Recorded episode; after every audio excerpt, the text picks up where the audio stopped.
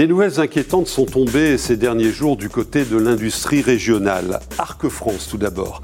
Arc France va produire moins, à la fois parce que les ventes s'effondrent, mais aussi parce que le coût de l'énergie, celui du gaz notamment, est devenu insupportable. Alors, premier effet immédiat, l'instauration de deux jours de chômage partiel par semaine pour 1600 salariés du site de Saint-Omer. L'entreprise envisage déjà de remettre le fioul au goût du jour, le fioul qui coûte trois fois moins que le gaz, mais on le sait, euh, pollue beaucoup, beaucoup plus. Du côté d'Arcelor Dunkerque maintenant, euh, ben, le site va également ralentir son activité. Alors, il n'est pas prévu de fermer des hauts fourneaux puisque deux euh, des trois hauts fourneaux de Dunkerque sont déjà à l'arrêt pour maintenance et puis l'autre dans le cadre de la décarbonation du site. Mais là aussi, des mesures d'économie avec diminution du recours aux intérimaires, prise de congés anticipés et possibilité de chômage partiel vont être mises en place et on devrait aussi euh, recevoir des nouvelles du même acabit pour Aluminium Dunkerque. Et donc du coup, le chiffre que je voulais vous donner, 1000 euros le mégawattheure.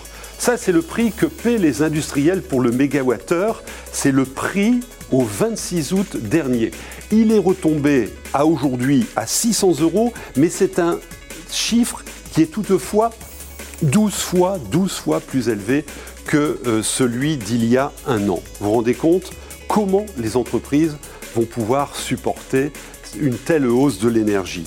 Même chose du côté de LME, à Tri qui annonçait en fin de semaine que son aciérie et son laminoir allaient arrêter sa production fin octobre et pendant trois mois, à cause, encore une fois, de ce coût de l'énergie. Et les syndicats, bien évidemment, craignent le chômage partiel. partiel. Alors, il y a une schizophrénie compréhensible et qu'on retrouve également chez les particuliers.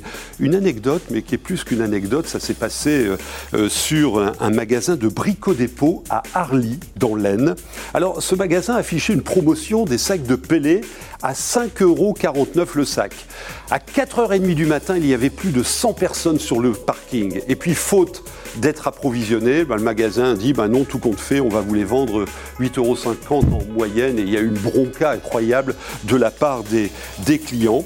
Néanmoins, piégé, l'enseigne a accepté de vendre la marchandise au prix annoncé dans le catalogue, mais quand même dans la limite de 10 sacs par personne. L'énergie, on en reparlera évidemment au cours de ces prochaines semaines. Et nous allons maintenant retrouver nos invités. Tournoi de baby, baby pour tout le monde, notamment pour les entreprises tourquenoises. L'île Grand Palais qui obtient une certification environnementale. Et puis Valam qui innove dans le domaine des déchets amiantés. On va retrouver trois géniaux entrepreneurs tout de suite. Bienvenue, c'est Equenco.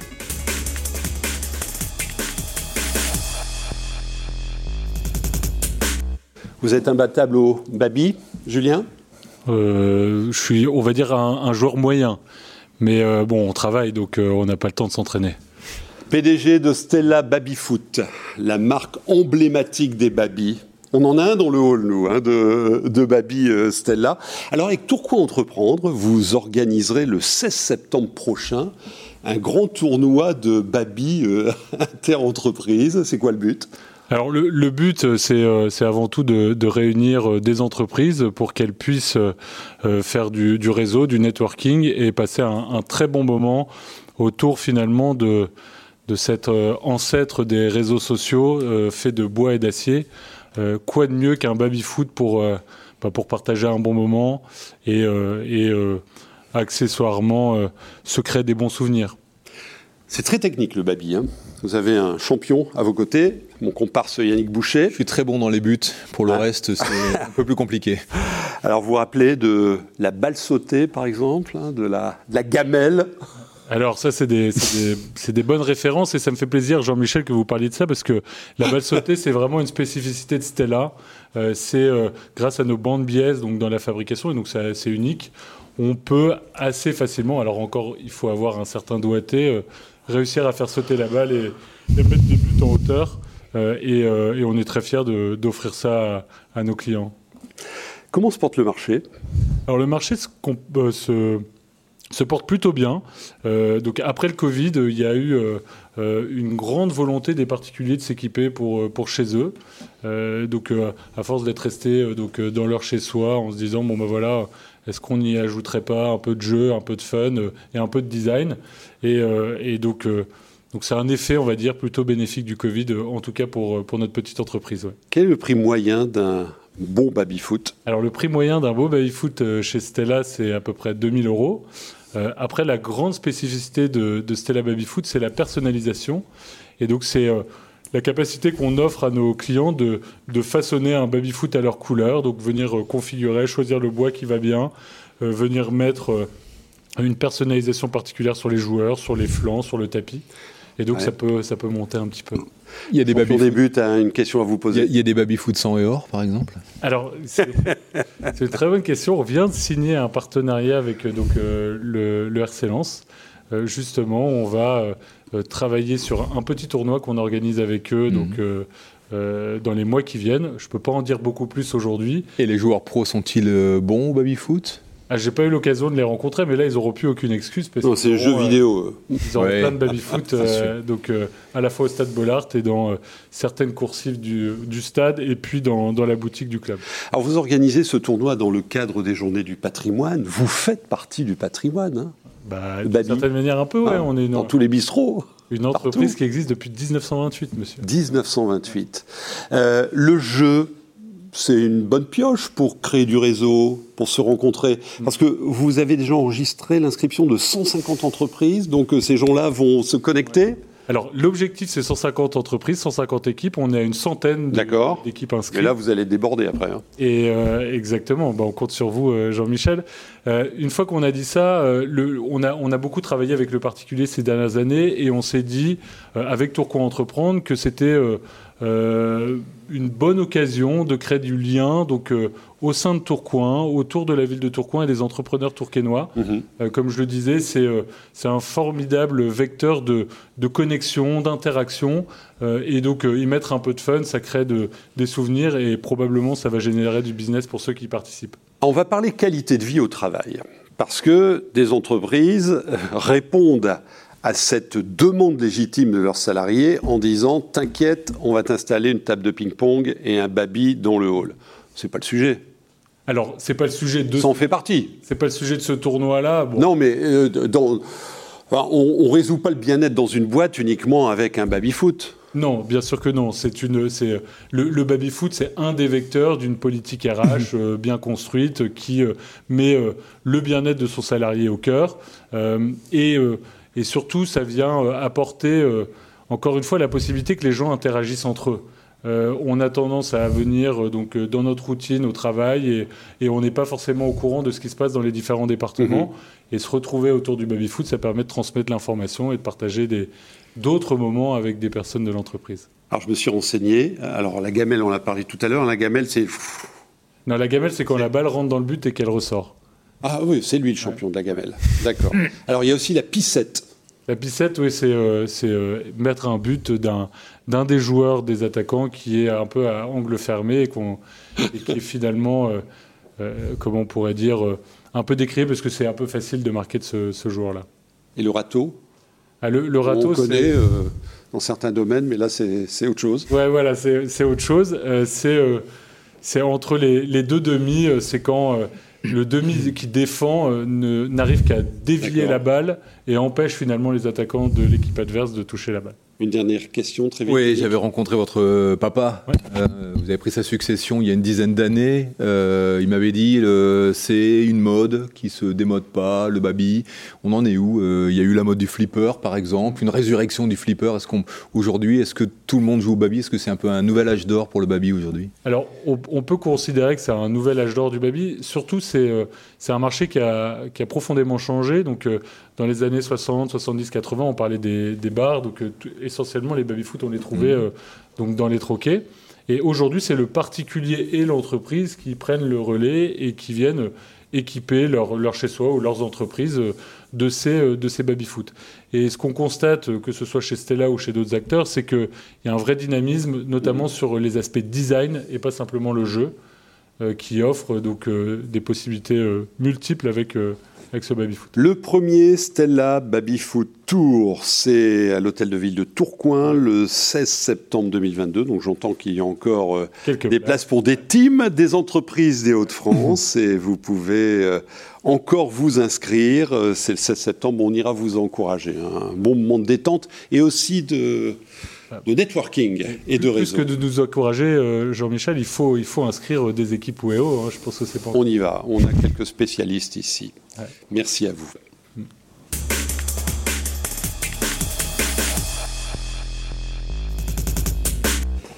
L'île Grand Palais et le Zénith viennent d'obtenir une certification environnementale et pas n'importe laquelle dans la catégorie des ISO. C'est l'ISO 20121. Bienvenue Philippe Blond, directeur général de l'île Grand Palais et, du Zénith. Alors cette certif, vous êtes le premier hein, pour euh, un ensemble comme celui que vous dirigez à, à l'obtenir. 221, c'est pas un hasard. Expliquez-nous l'histoire. Oui, alors effectivement, euh, la 2121, la norme ISO 2121, c'est euh, la norme qui est dédiée à notre secteur, c'est-à-dire le, secteur de l'événementiel. Euh, alors oui, effectivement, l'anecdote, c'est pourquoi 2121 bah C'est parce que elle voilà, c'est les JO de 2012 et c'était la version 1, donc 2121 2012 1. Voilà, ça c'est la, petite histoire. Êtes-vous aujourd'hui un site vertueux? Sur l'environnement ah bah, de toute façon, on ne pourrait pas être 21 et, et euh, certifié si on n'était pas vertueux. Donc euh, la particularité en plus de cette euh, norme, c'est qu'elle est globale. c'est qu'elle elle touche tous les acteurs de la filière, que ce soit les lieux, mais aussi les traiteurs, les prestataires techniques. tous vos sous-traitants. Tous les sous-traitants. Vos collaborateurs. Les collaborateurs, les agences d'organisation, les organisateurs de foires et salons, etc. etc. Ça, c'est le premier point. Puis le deuxième point, qui est très important aussi sur cette norme, c'est qu'elle couvre les trois piliers de la RSE, c'est-à-dire le social, le social, euh, Alors c'est quoi par exemple le social chez vous et qu'est-ce que, qu'est-ce que la norme mesure? Bah, Par exemple, elle, alors la norme, elle, elle mesure toutes les actions qu'on va faire en faveur de ce volet-là. D'accord. Alors, qu'est-ce que nous, les Grands Palaisinites, on fait? On est signataire de la charte de la diversité. Euh, on s'attache par toute une série de mesures sur la qualité de vie au travail. On a aussi euh, euh, un indicateur qui s'appelle l'index EGAPRO, qui lui regarde l'équilibre, notamment l'égalité professionnelle homme-femme. D'accord.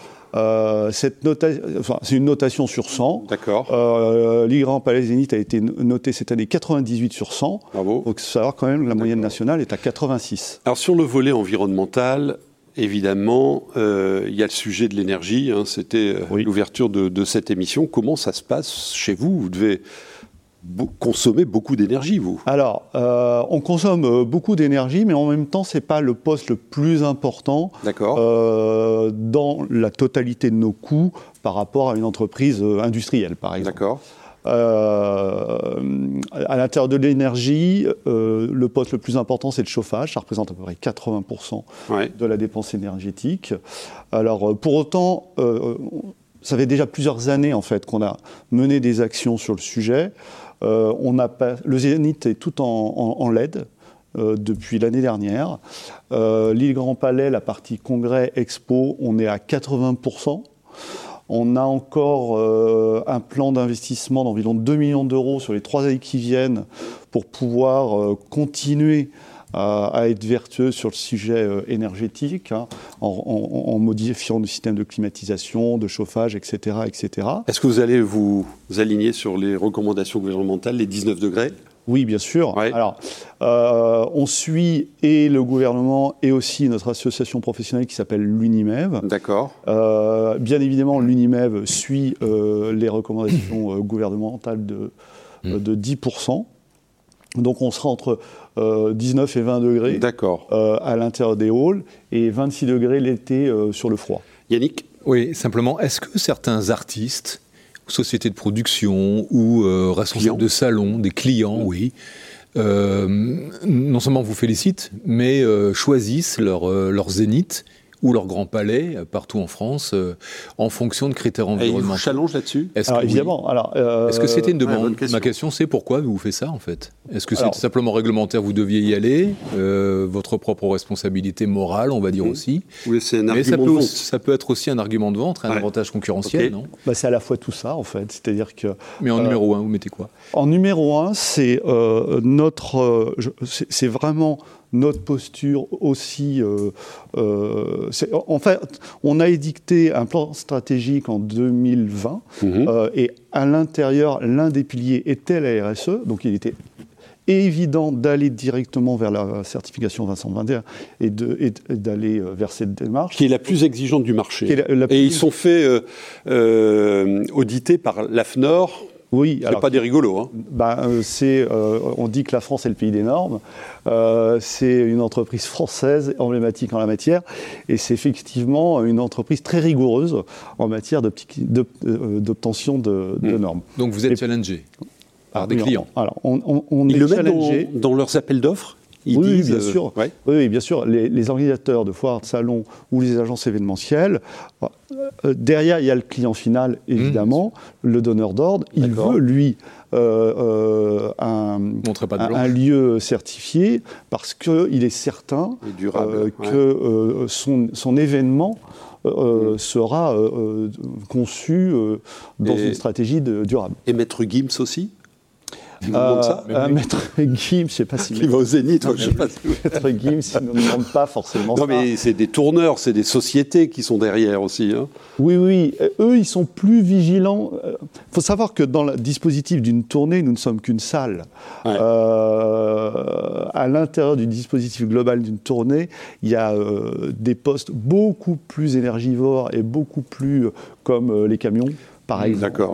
Bah oui. Euh, je pense que les producteurs, ils sont plus attentifs à ça. on a vu Coldplay hein, au cours de cet été. encore une question, euh, comment va le marché? Parce qu'il y a une frénésie de reprise des événementiels, des concerts, des spectacles euh, au cours du deuxième trimestre. Est-ce que ça va continuer?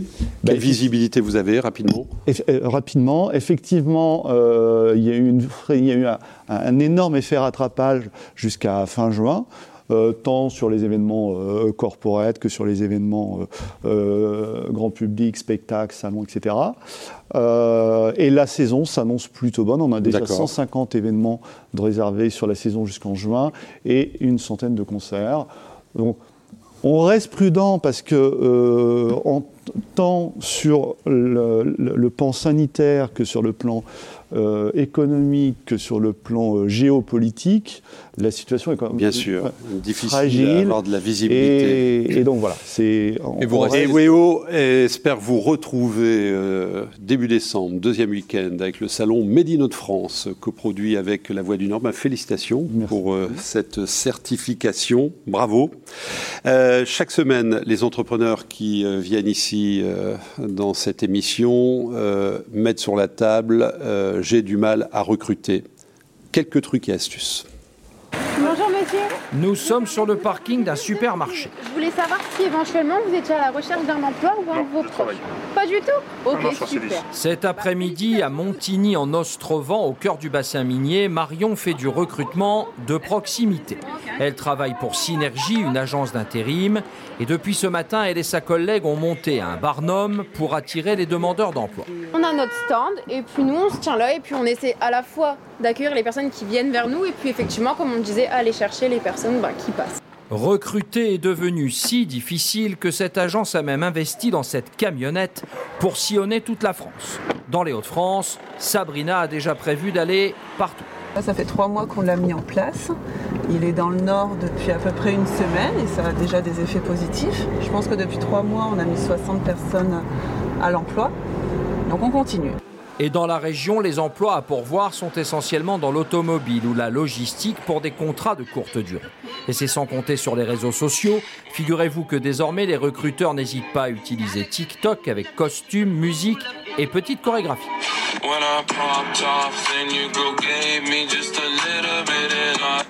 Tout est bon pour recruter. L'imagination des ressources humaines est sans limite. Ici, au Roi du Matelas, on cherche des vendeurs ou des responsables de magasins. Et pour avoir des candidats, la direction propose aux salariés des primes s'ils leur donnent de bons CV. Un salarié qui nous apporte euh, un candidat, du CV, qu'on va rencontrer et qu'on va embaucher. À partir de là, notre euh, salarié qui nous a donné le CV aura une prime de 250 euros à l'embauche et ensuite aura une prime de 250 euros six mois après l'embauche. Soit 500 euros de prime si le candidat est bel et bien recruté. C'est le prix à payer pour maintenir les effectifs. Benchmarké, mesdames, messieurs. C'était un reportage de Sébastien Ambert et maintenant l'invité de Yannick Boucher. Eco Co avec Ecopos. Ecopos, osons l'éloge du futur.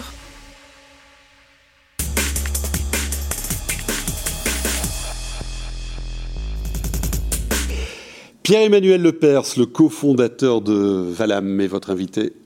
Oui, on a le plaisir de vous recevoir, Pierre-Emmanuel Lepers, euh, jeune entrepreneur, et vous nous parlez de l'amiante. L'amiante a été interdit en France en 1997, au niveau européen en 2005. C'est pas une, plutôt une vieille histoire.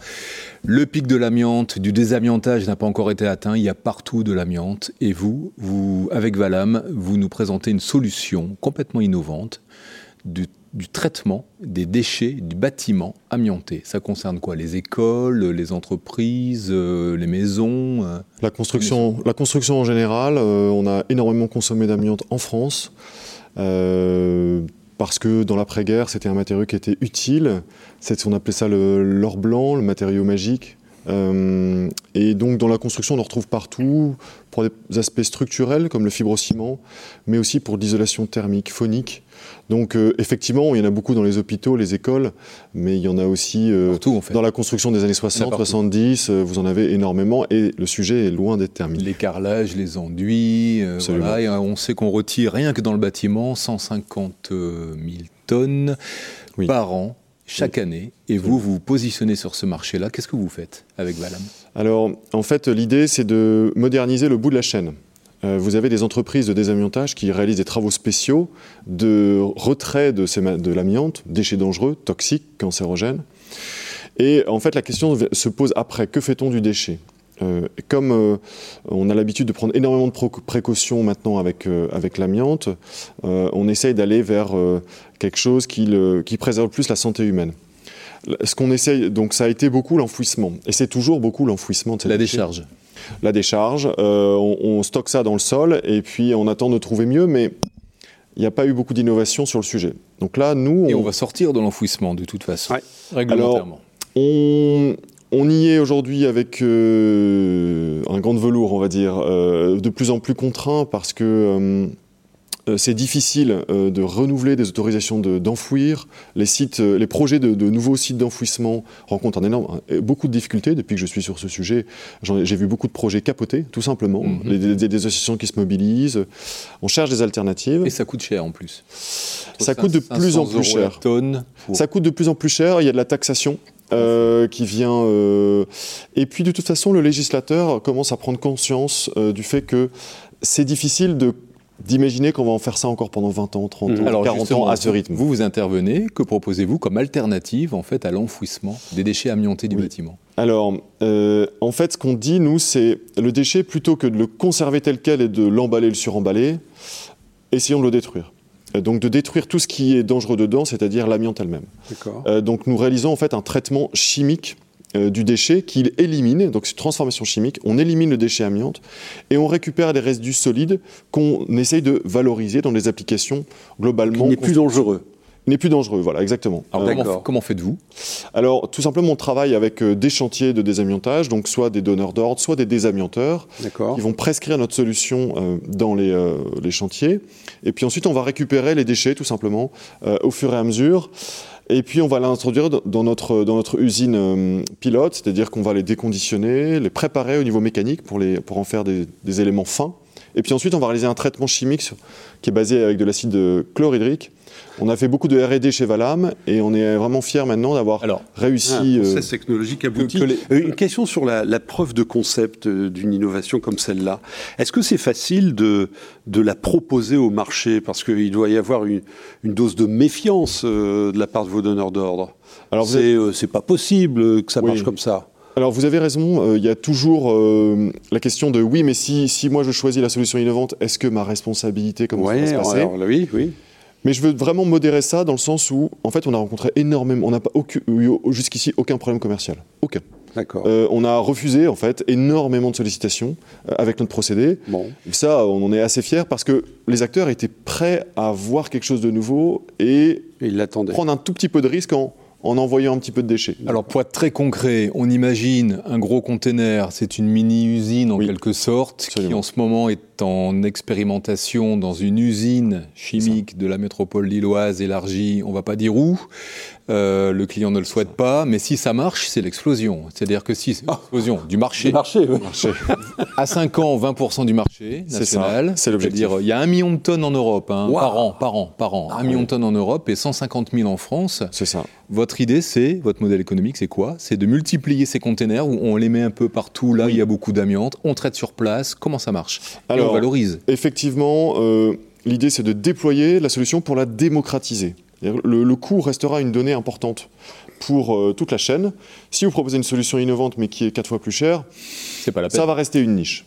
Donc nous, on dit, ben, il faut démocratiser la solution, et en fait, pour la démocratiser au niveau industriel, il faut la déployer, il faut, faire une faut faire, créer des économies d'échelle, donc créer des grandes usines qui vont récupérer des quantités de plus en plus importantes et seront à même de proposer des prix qui vont être dans l'ordre de grandeur de ce que payent les gens. C'est quoi aujourd'hui? C'est 50 tonnes, 100 tonnes euh, par, euh, par, par, par, an euh, une petite, un container? Ah, parce que oui, nous, nous on est autour de quelques centaines, on va dire, quelques centaines de tonnes. et l'objectif, c'est de faire, avec des usines de plus grande taille, 15 000 tonnes par usine. Ça veut dire à peu près 50 tonnes par jour. Et c'est rentable.